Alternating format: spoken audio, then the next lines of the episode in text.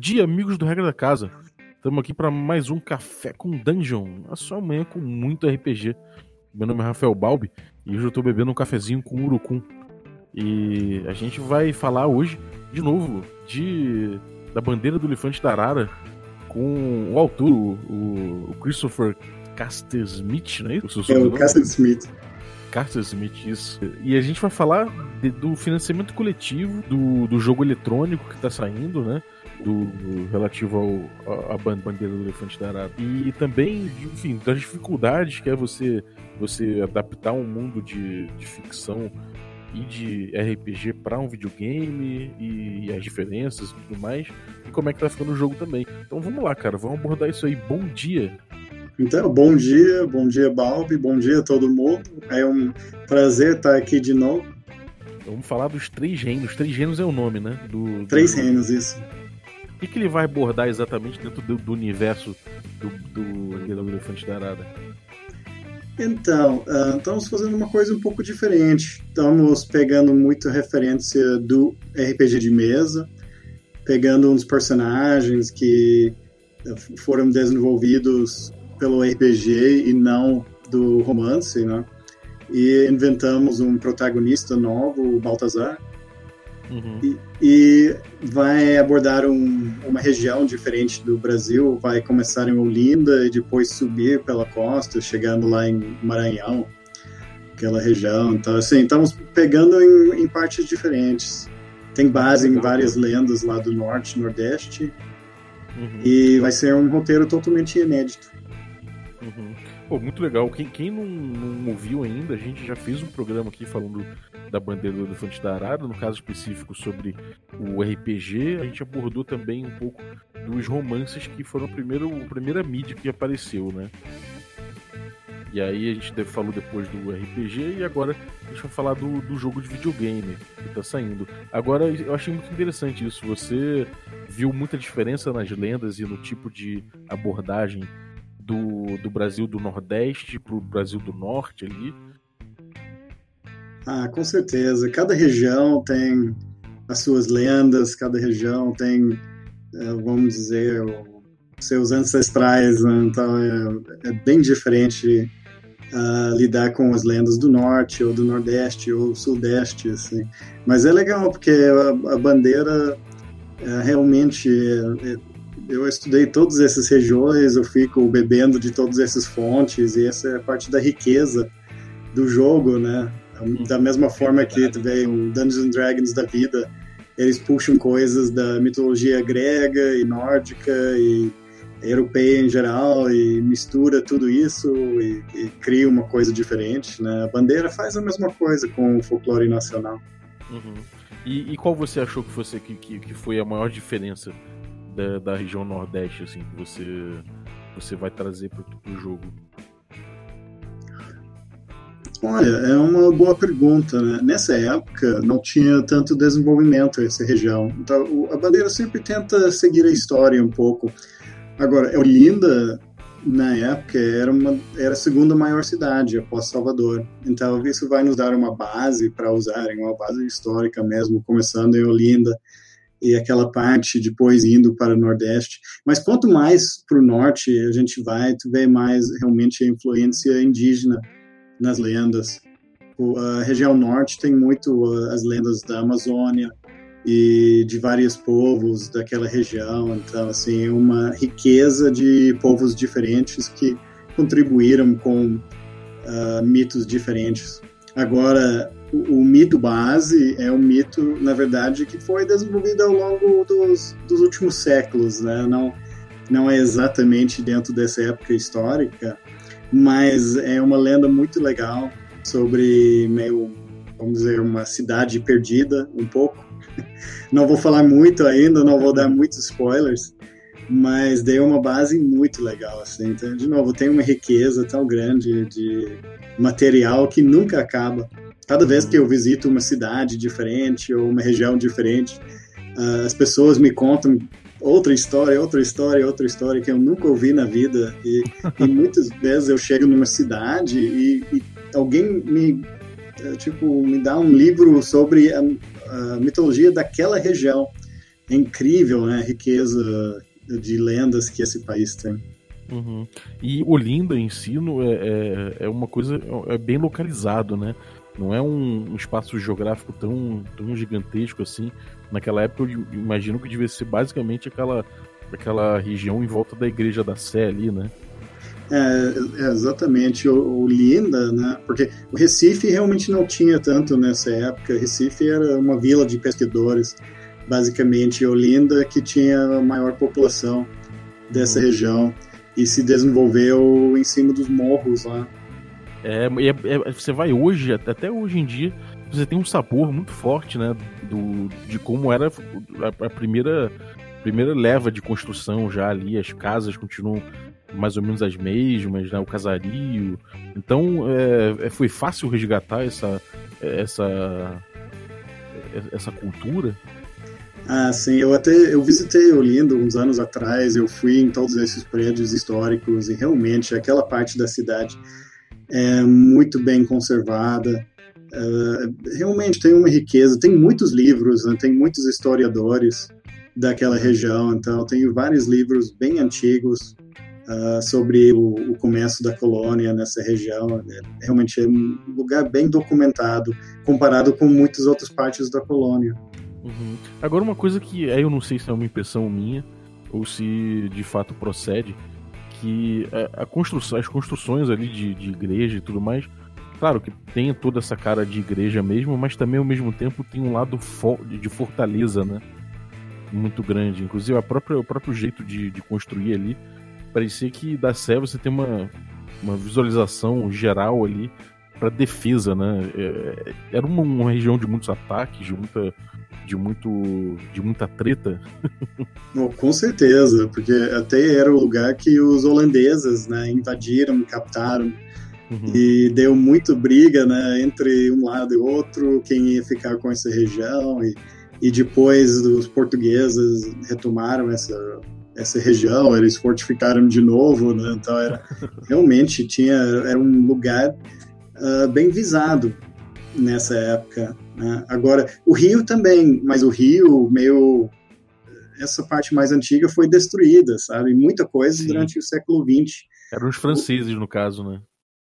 É, é o, o, tinha os franceses, mas mesmo depois dos franceses, quando os portugueses chegaram lá, tinha muito, muito forte, é, praticamente castelo, né? Assim, tinha, eles chamaram de Morro do Castelo, aquela parte que tinha uma fortaleza grande lá em cima. E tudo aquilo foi detonado, né? Foi então, tudo derrubado, né, cara? É, Realmente se... o, o, a preservação histórica é, é, uma pena que tanta coisa se perca, né? É, então se tivesse, é, vamos dizer, conservado o Rio da mesma forma, uh, ia ser outra cidade, né? Então Olinda é um dos lugares que dá para ver ainda bastante. Salvador é um lugar que dá para ver. Ouro Preto, né? Que, que ainda tem aquela arquitetura colonial. Sim. Agora, indo pra, pra coisa do jogo mesmo. Você desenvolveu o jogo de RPG em cima, você já fez o primeiro trabalho então de decupar tudo que tinha né, ali na, nos romances e trazer o, o que você queria para a narrativa do RPG ali, né? Que você circunscreveu com RPG. E como é que foi agora esse trabalho de você trazer isso já para uma outra mídia que é o RPG eletrônico, né? O RPG não, desculpa, que é o videogame, né? Como é que é essa coisa? Você pegou direto mais do, do dos romances ou o RPG de alguma forma influenciou bastante no, no videogame? Então, eu sou um cara, eu trabalho com várias mídias. Até a minha carreira começou com games. Eu trabalhei na Intel, eh, na parte de trabalhar com empresas de games. Depois, quando eu vim para o Brasil, era para trabalhar com pequena, um pequeno estúdio em Porto Alegre de games, da South Logic Studios eu virei sócio, eu trabalhei 10 anos nesse estúdio de games, que depois a gente vendeu para a Ubisoft, eu fui diretor criativo da Ubisoft. Então, na verdade, a minha experiência com games é muito grande. Uhum. E hoje em dia eu sou roteirista de várias mídias. Eu trabalho com desenho animado, já escrevi para uns três desenhos animados. Eu trabalho com, claro, RPG de mesa, que foi grande influência na, da minha vida. Uh, também quadrinhos. Então, não é para mim transitar entre mídias é normal, é a minha vida. Então eu estou acostumado. Agora eu nunca tinha trabalhado com RPG digital. Eu joguei muito ao longo da minha vida, mas os meus projetos sempre eram outros. Então é a minha primeira vez realmente trabalhando com RPG digital. Mas a influência do RPG de mesa é muito grande. E começou, eu estou trabalhando com meu produtor, o Pablo Abraham. A gente está trabalhando há mais de um ano nesse projeto. E quando começamos a planejar o jogo, e a gente estava jogando muito e testando e vendo o que a gente queria fazer com Três Reinos, e a gente começou a montar a jogabilidade e muitas vezes a gente, ah, não, vamos fazer desse caminho aqui, vamos fazer desse caminho aqui. E a gente se deu conta em algum momento que toda decisão que estávamos tomando estava levando o jogo digital cada vez mais para o RPG de mesa. Uhum. E a gente queria replicar um pouco aquela experiência, né? Então a gente meio tem um narrador, o combate é por turnos, o combate segue rigorosamente o RPG de mesa, Uh, tem toda a progressão do personagem e, e não tem ação, sabe? Porque é aquela coisa, tu joga um RPG de mesa, tu vai escolher onde vai, não precisa ficar mexendo uma figura de ir para um lugar para o outro, né? Tu só fala, ah, a gente vai nessa caverna uhum. e de repente está lá. E então tá encarando aquele papel de quem tá jogando RPG de mesa. Uhum. Então, assim, isso virou guia para nós. Tipo, cada vez a gente pensou, como é que vamos fazer esse jogo? Como é que vamos fazer essa decisão? A gente sempre fazia para levar cada vez mais para o RPG de mesa.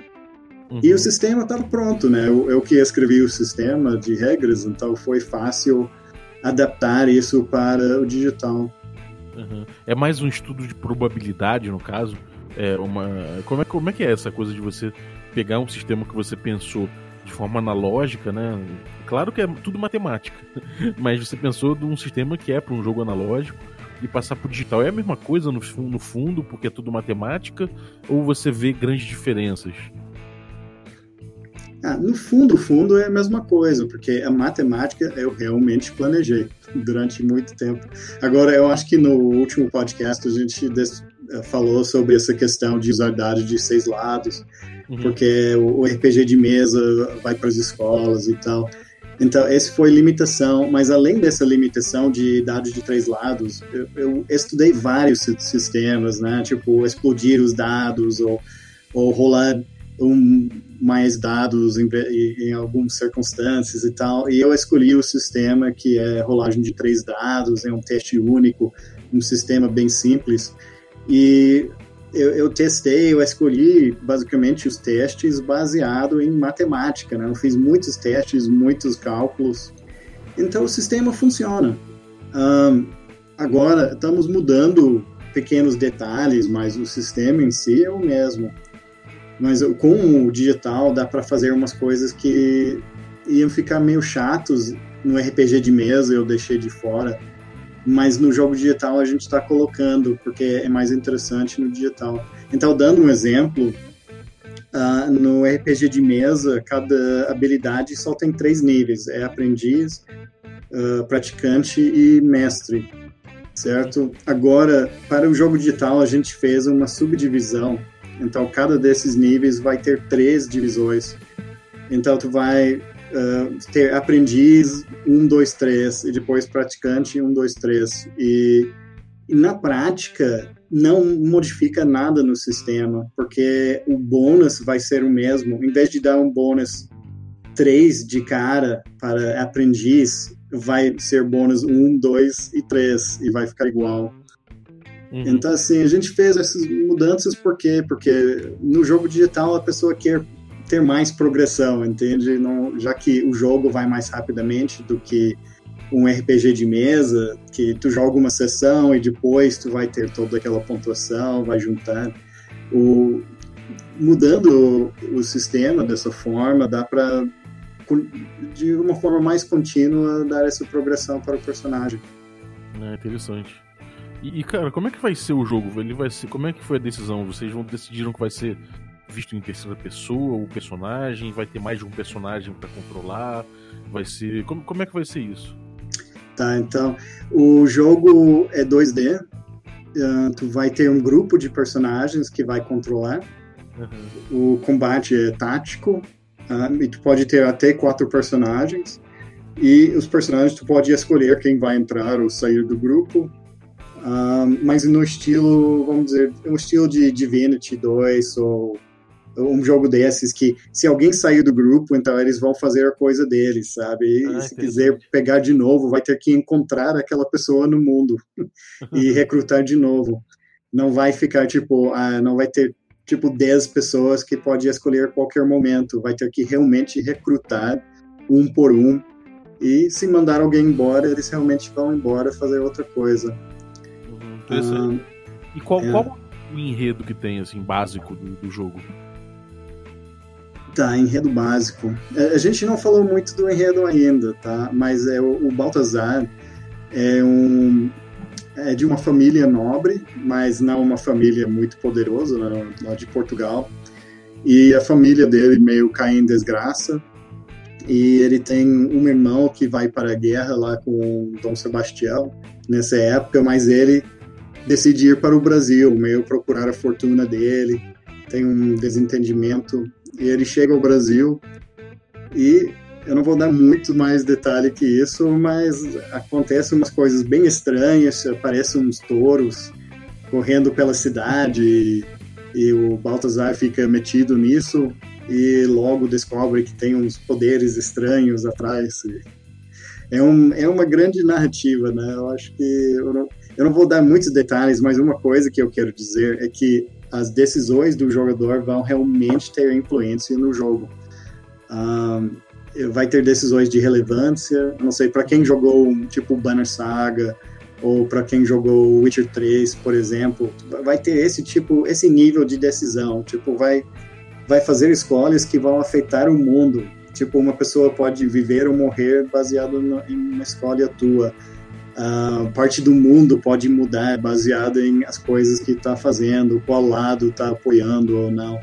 Então vai ser uma narrativa super complexa. Né? A gente tem uma equipe de três roteiristas fazendo e todos os roteiristas premiados. É, vai ser realmente uma narrativa super forte. E é, é, difícil né, vender um jogo pela narrativa, porque a pessoa só descobre jogando. Né? Esse, esse, é o grande desafio de vender um jogo baseado na narrativa, mas eu quero dizer que vai valer a pena. A pessoa realmente vai se sentir em controle da situação. Uhum. É uma coisa que eu acho muito importante no, no videogame é você sentir que suas decisões impactam o mundo, né? Já que você não tem aquela agência completa que você tem no, no, no RPG de mesa, é importante que você sinta que realmente as decisões que você está tomando dentro do roteiro façam tem um impacto, né? Senão você perde bastante imersão. Então muito legal saber que, que puxando esses elementos do RPG você vai você vai dar bastante significado para as escolhas. Isso isso eu acho fundamental mesmo, cara, muito bom. E, e qual, qual você acha que são os pontos mais fortes do, do jogo? Ah, fora, fora esse que você falou de realmente você ter uma, uma um impacto muito forte a partir das decisões do jogador, o que, que você acha que brilha mais no seu, nesse jogo? É, é, fora da narrativa, a parte a gente tem um estilo artístico inédito. As pessoas estão elogiando bastante, bastante. Passamos um bom tempo uh, fazendo até enquete na internet, tá, tentando acertar esse estilo. Então, realmente, eu, essa é uma coisa, as pessoas vão participar. Né? Quem apoia a nossa campanha vai participar de várias decisões. Vamos colocar lá, no, vamos criar um grupo Discord para discutir essas coisas e ah, qual monstro vocês queiram no jogo, ah, qual uh, qual outro personagem, ou quais habilidades vocês vão querer ver no jogo. as pessoas vão participar.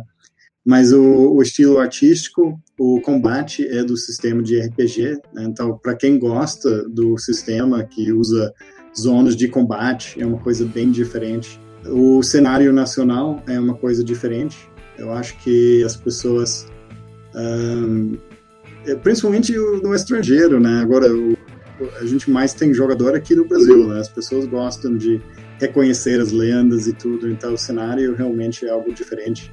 E no exterior é engraçado, né? Os estrangeiros chamam a Beia de The Witcher brasileiro, uhum. por, porque tem similaridades, né? São pessoas na selva lutando contra criaturas e é baseado em contos e é baseado nas lendas nacionais. Né? Do, Witcher é baseado em lendas polonesas, né? Então, é, segue bem o mesmo estilo e as pessoas reconhecem isso. Uhum. E, assim, muito, muito diversidade de personagens, diversidade de poderes.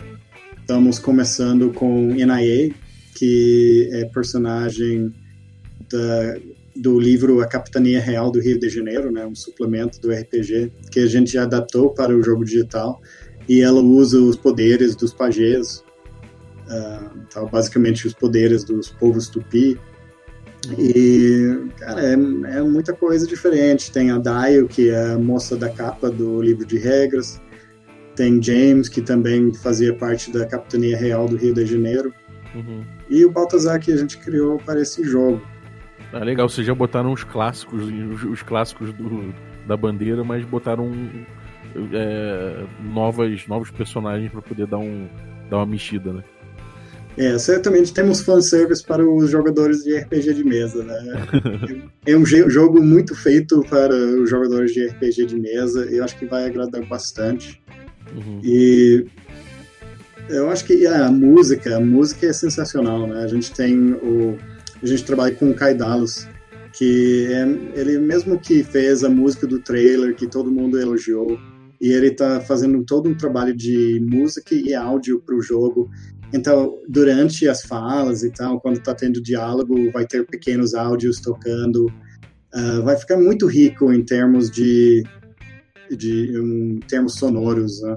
Agora, o jogo os diálogos são meio parados, assim, aquele estilo JRPG, sabe? O estilo, vamos dizer, Persona 5, aquele de ah, ter um, uma pessoa falando, outra pessoa falando, porque, e, porque assim a gente consegue colocar muito mais conteúdo, né? Uhum. Não, não vamos animar tudo aquilo, é, seria muito além da, da possibilidade, mas usando esse sistema mais simples de diálogo, a gente pode colocar muito diálogo, muita história. Uhum e usar o áudio para não ficar muito monótono. Uhum. É, sem dúvida, porque se você coloca uma quantidade massiva de, de texto tem que animar tudo, só isso aí já o, o tamanho do jogo deve triplicar, né? É, não, é impossível. nem, nem gravar as vozes, é impossível. É. Até porque a gente vai localizar. Então, o, vamos lançar primeiro em inglês, português e espanhol, minimamente. Mas já temos uma distribuidora querendo lançar em chinês, japonês, coreano. Caramba! E estamos procurando outro que vai lançar em alemão, francês e italiano, né? Então, a Caraca. Gente, é, a gente quer alcançar nove idiomas, pelo menos, com esse projeto. Querem dominar o mundo, realmente. é, o, o, a série, né? Os livros estão disponíveis na Espanha, na China, uhum. para o, o mundo é, em inglês, né? Sim. Então, assim, já tem essas publicações, tem muitos leitores. Eu acho que o lugar que mais gosta fora do Brasil é a Espanha. Eu fui convidado, inclusive, para um mega evento este ano, em julho. E ah, eu estive lá com o Brandon Sanderson, com o John Scalzi, com Joe Abercrombie, assim, alguns dos autores de fantasia mais famosos do mundo no momento. E eu tava lá no meio dessa galera, foi sensacional. que legal, cara. E, e, como é que tá o, o financiamento? Você ele já, já, abriu o financiamento coletivo do jogo, né? Para viabilizar o jogo. E como é que tá indo? Como é que é o projeto?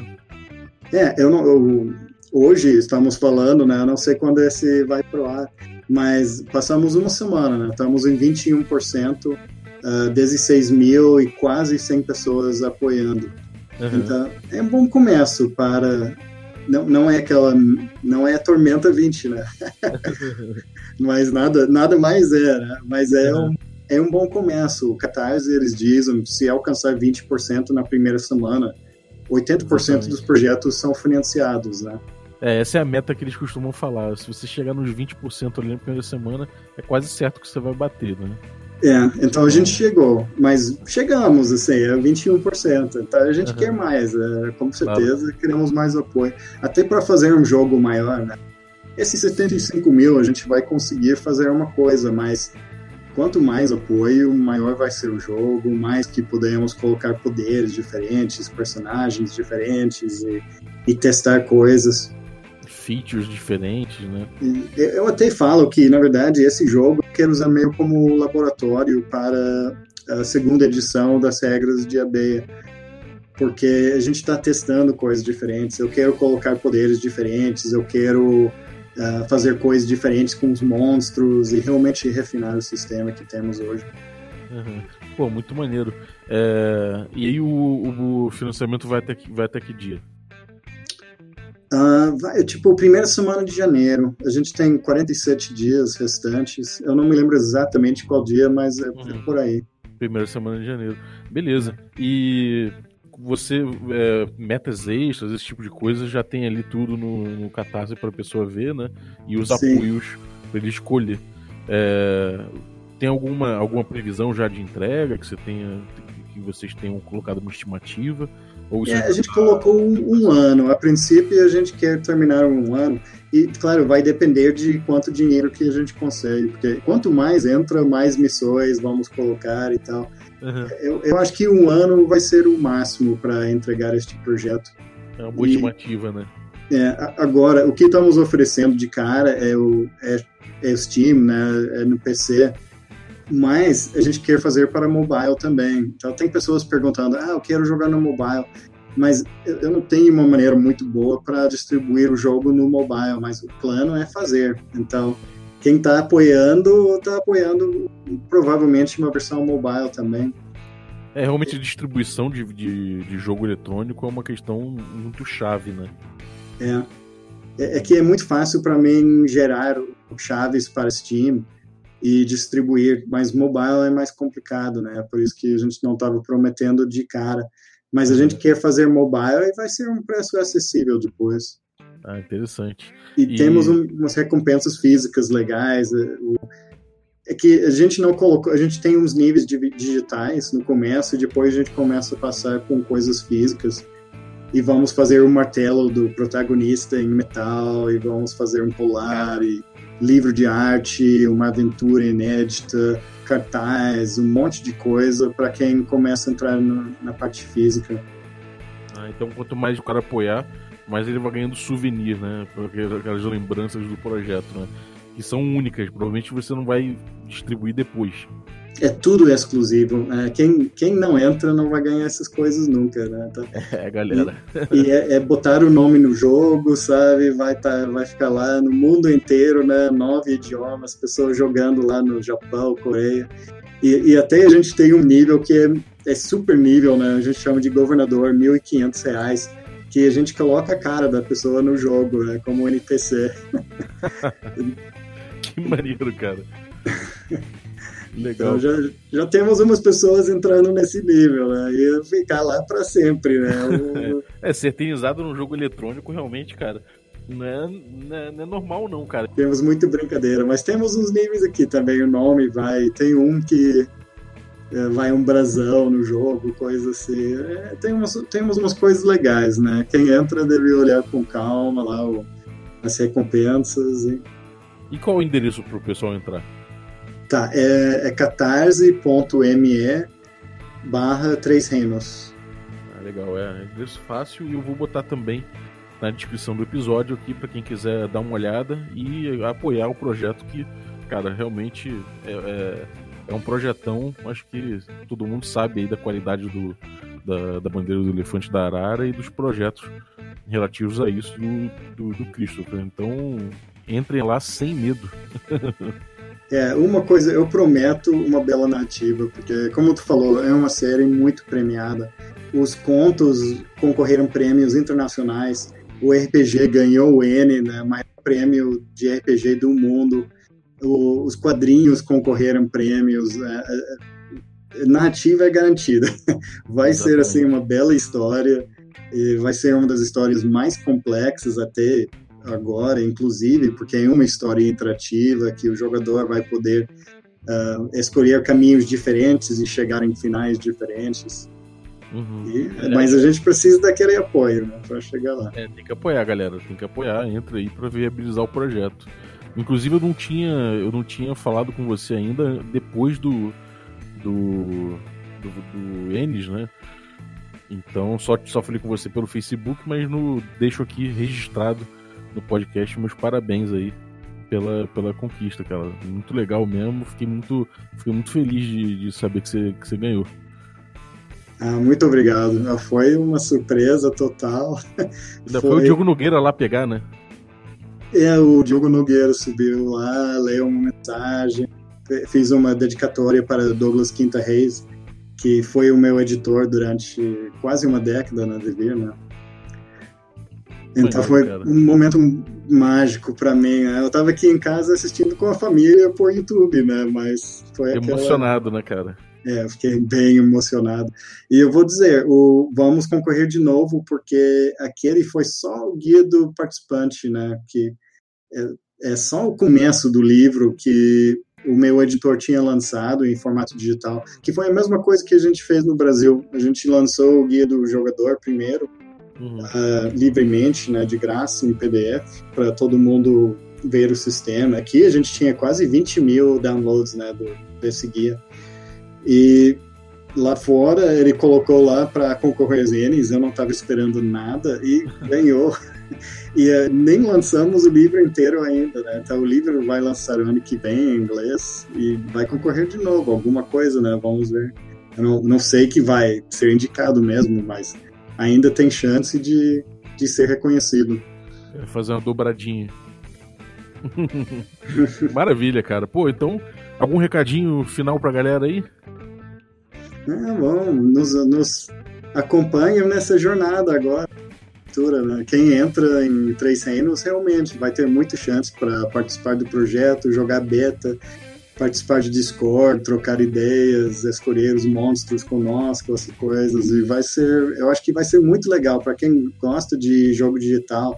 É uma possibilidade de realmente participar de um projeto. E é, assim, RPG no Brasil tem muito pouco RPG digital sendo desenvolvido aqui. Uh, e, e, principalmente com RPG de mesa, né? Com essa base. Então, eu sei para os, os teus ouvintes, né? É isso, né? É o, é o Sim, momento, é o jogo. É, cara, realmente você poder participar de um projeto desse é muito legal. Nessas horas é bom ressaltar a natureza do financiamento coletivo, né? Ele não é que você está pagando pra, pelo jogo, na verdade você está tá participando do projeto. Então isso tem todo esse lado aí de você participar do desenvolvimento, tomar decisões junto com, junto com os autores e, e olhar o que está sendo feito bem de perto, né? Então, realmente, para quem tem interesse de conhecer a carreira de, de, de game designer, de produzir um jogo, para quem tem interesse nessa cadeia toda também de, de produção e de, e de trabalho, é, uma, pô, é um prato cheio, né? É, exatamente, é uma chance. Temos uma equipe maravilhosa. Quem, quem vê o vídeo que a gente tem lá na página também vai ver, vai ver um pouco da nossa equipe, paixão que todo mundo tem e vai ter contato com esse pessoal, né? Perguntar como é que é para ser diretor de arte, como é que é para ser programador de jogos, como é que vocês fazem game design de RPG aqui no Brasil. Uhum. É, cara, realmente aproveitem, aproveitem, que não é todo dia que parece um RPG digital brasileiro assim, não, cara. Então, pô, obrigado pela, pelo, por trazer aí o, as notícias, cara. E, e volte sempre com o material aí, com o teu material, e inclusive da, é, principalmente do Banda do Elefante Tarara, de notícias. Muito obrigado, Balbi. Sempre um prazer, uma honra participar aqui. Muito obrigado. Valeu, tamo junto. E bom, é, a gente agora tá finalizando o nosso D&D moleque, né? Você que já viu no nosso youtube.com/barra regra da casa os nossos nove episódios, estamos chegando no décimo. Esse episódio número 10 é o último da primeira temporada, então a gente já começa a falar nesse, nessa quarta-feira mesmo da segunda temporada do D&D Moleque. E especificamente, a gente vai abrir um catarse, um financiamento coletivo, para que você ajude a gente a fazer uma, uma segunda temporada ainda melhor. Então ali a gente já vai ter algumas metas, que primeiro para bancar os custos que a, gente, que a gente já tem claros aí desde a primeira temporada, a gente já tem especificado os nossos custos com cada coisa que a gente gastou, desde, desde câmeras e, e gravadores até comida mesmo e hospedagem na cidade que a gente ficou. E fora isso, a gente também vai botar ali coisas para melhorar a captação de áudio, de vídeo, principalmente de vídeo e outras coisas para poder agitar um projeto mais profissional. Então, se você ajudar a gente, a gente vai ter várias metas interessantes aí, como uma ficha personalizada, um zine inteirinho aí feito pela galera do D&D Moleque, pôster também com, com o tema aí do, do Old School. É, então, cara, fica ligado aí que a gente quarta-feira lança esse projeto e você pode ajudar a gente lá, inclusive tem é, recompensas especiais aí para quem for apoiador de primeiro dia. Então fica ligado que vamos viabilizar essa segunda temporada aí desse D&Dzinho maroto. Valeu? Então, bom, só lembrando que mesmo que não role o financiamento, que seja um fracasso, eu duvido, né? Mas mesmo que seja um fracasso, vai ter a segunda temporada. A gente só quer melhorar e talvez primeiro gastar menos dinheiro, né? E melhorar nossa, nosso projeto. Então a gente conta com a ajuda de vocês. Então gruda aí com a gente, redes sociais, twitter.com.br da casa, facebook.com.br da casa e todos os canais estão abertos para a gente trocar uma ideia. Se quiser mandar uma coisa mais elaborada, um e-mail maior, um wall of text, estamos preparados. Então manda aí para regra da casa gmail.com. Eu queria agradecer também pela vinhetinha de hoje, muito divertida, da galera do RPG Next. Esse nível aí de dublagem eh, eles alcançam e eles têm inclusive jogos que você pode ouvir no podcast deles. É, tem, tem jogos de DD sonorizados e tudo mais, bastante coisa já. E além dos jogos sonorizados, eles têm também episódios em que eles falam de GURPS, eles falam as regras e vão lendo com você as regras de GURPS para você aprender e também com as regras de D&D quinta edição. Eles vão lendo com você, tirando, é, esclarecendo as regras. Então, pô, trabalho muito legal do RPG Next. Se você não conhece, que eu duvido, você devia estar seguindo. Então, vá lá conhecer. Valeu, um abraço.